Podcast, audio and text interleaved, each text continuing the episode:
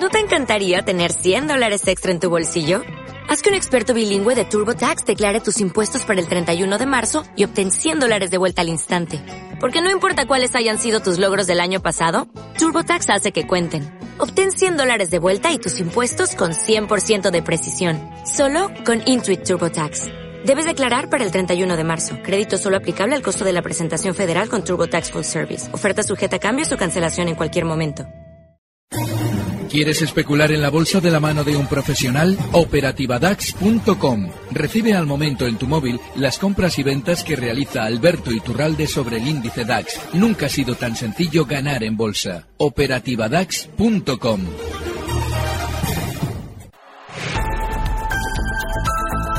En Economía a las 2, los mercados en tiempo real.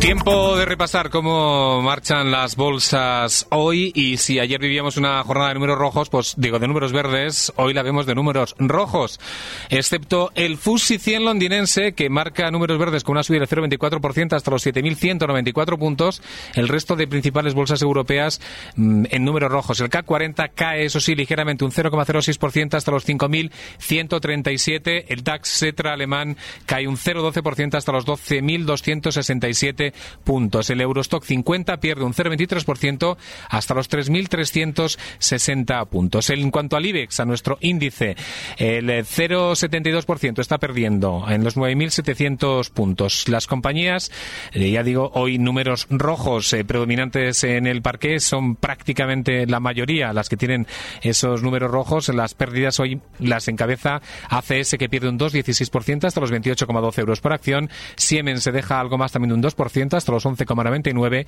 y Endesa se deja un 1,52% hasta los 16,88 euros por acción. En la parte positiva, ArcelorMittal sube un 1,66% y Inmobiliaria Colonial sube un 0,87% hasta los 8,71 euros por acción. Y eh, también hemos tenido hoy eh, información, datos macro, eh, por ejemplo, el mercado inmobiliario, que ha hecho hoy balance del año 2017, un año en que la compraventa de vivienda ha subido un 14,6% hasta superar las 464.000 transacciones. El mejor resultado desde que estalló la crisis. Lorena Torío. Y también es el cuarto año consecutivo de subidas. El resultado se debe sobre todo al mercado de segunda mano, que se ha disparado un 15,4%. En menor medida está la vivienda nueva, que ha subido un 10,8%. Según desvelan los datos difundidos hoy por el INE, el 90,2% de los inmuebles han sido viviendas libres, mientras que el resto, el 9,8%, viviendas protegidas. Por comunidades autónomas, Andalucía ha sido la región donde se han registrado más operaciones, por encima de las 89.000, aunque la comunidad valenciana y también Baleares lideran el ranking por cada 100.000 habitantes. Por el contrario, las comunidades donde se han vendido menos viviendas han sido en La Rioja y también en Navarra. Y los datos publicados por el INE también desvelan que la transmisión de fincas ha subido en 2017 un 5,9% respecto al año anterior.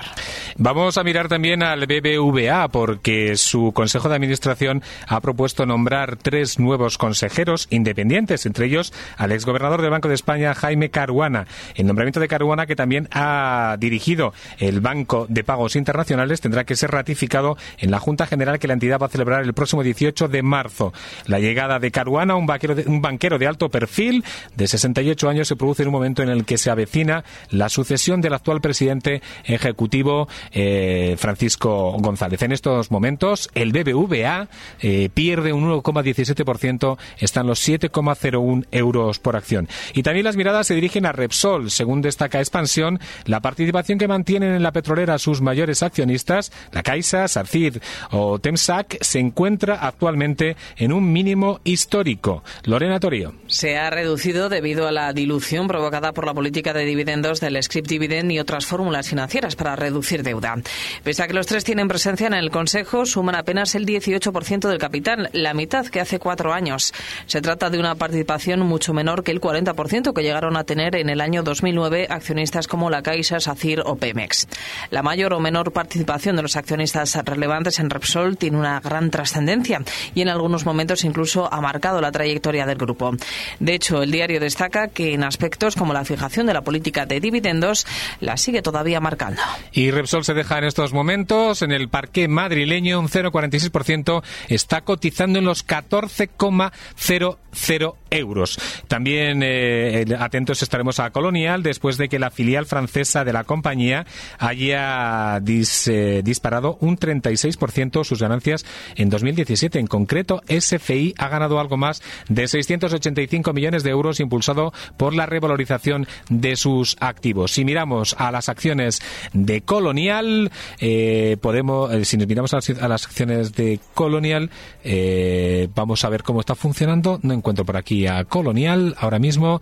Eh, lo que también comentamos es Indra, que se ha adjudicado un proyecto para modernizar la gestión de tráfico aéreo en Arabia Saudí. Esta es la, actualidad, las principales noticias en cuanto a la bolsa europea y las bolsas europeas y también concretamente el IBEX 35, la que nos pilla un poquito más cerca.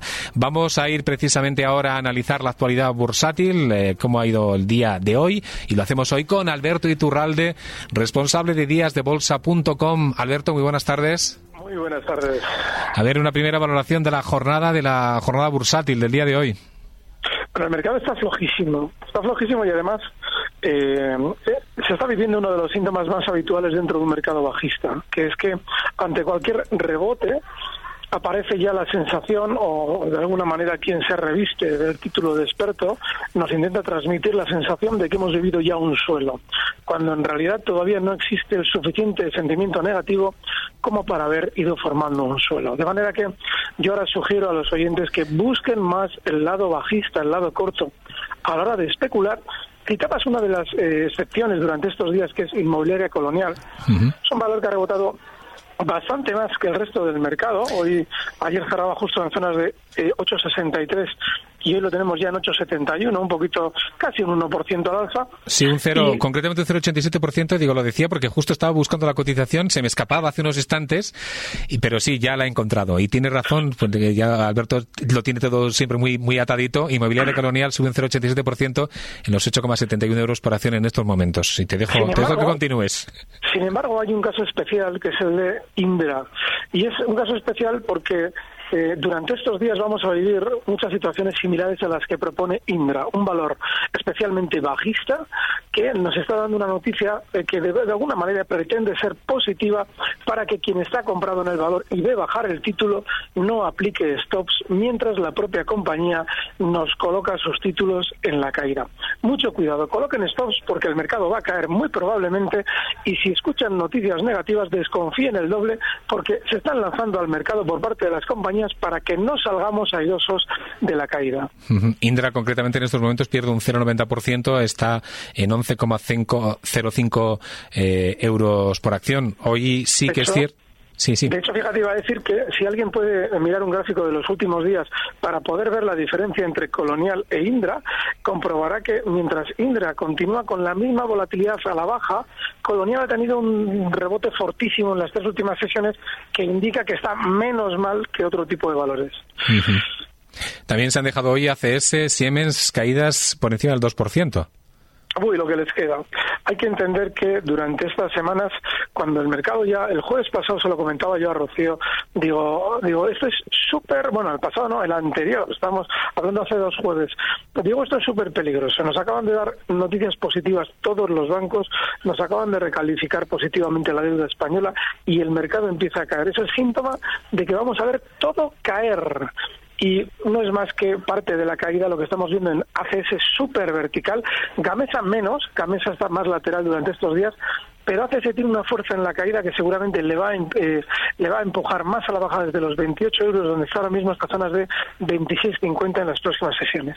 O sea que lo de los números verdes de ayer fue un espejismo, números rojos hoy y probablemente para los próximos días también. Es que, Manuel, hay que tener mucho cuidado con los datos de cierre, porque muchas veces en el dato de cierre eh, vemos que veníamos de caídas de la semana pasada brutales y hoy cierra un valor con el 0,5% al alza y nos da una sensación optimista. No, no, un 0 0%, un 0,5% al alza después de la caída de la semana pasada, que son medias del 6-7%, no es nada con lo cual no podemos tener un sentimiento positivo todavía. Tenemos que ir esperando cómo se nos va diciendo que todos tranquilos, que es un, es un recorte sano, que vamos a rebotar. Bueno, pues cuando esos que nos están diciendo que compremos claudiquen a la baja porque el mercado caerá más, entonces será cuando podamos comprar. Todavía no.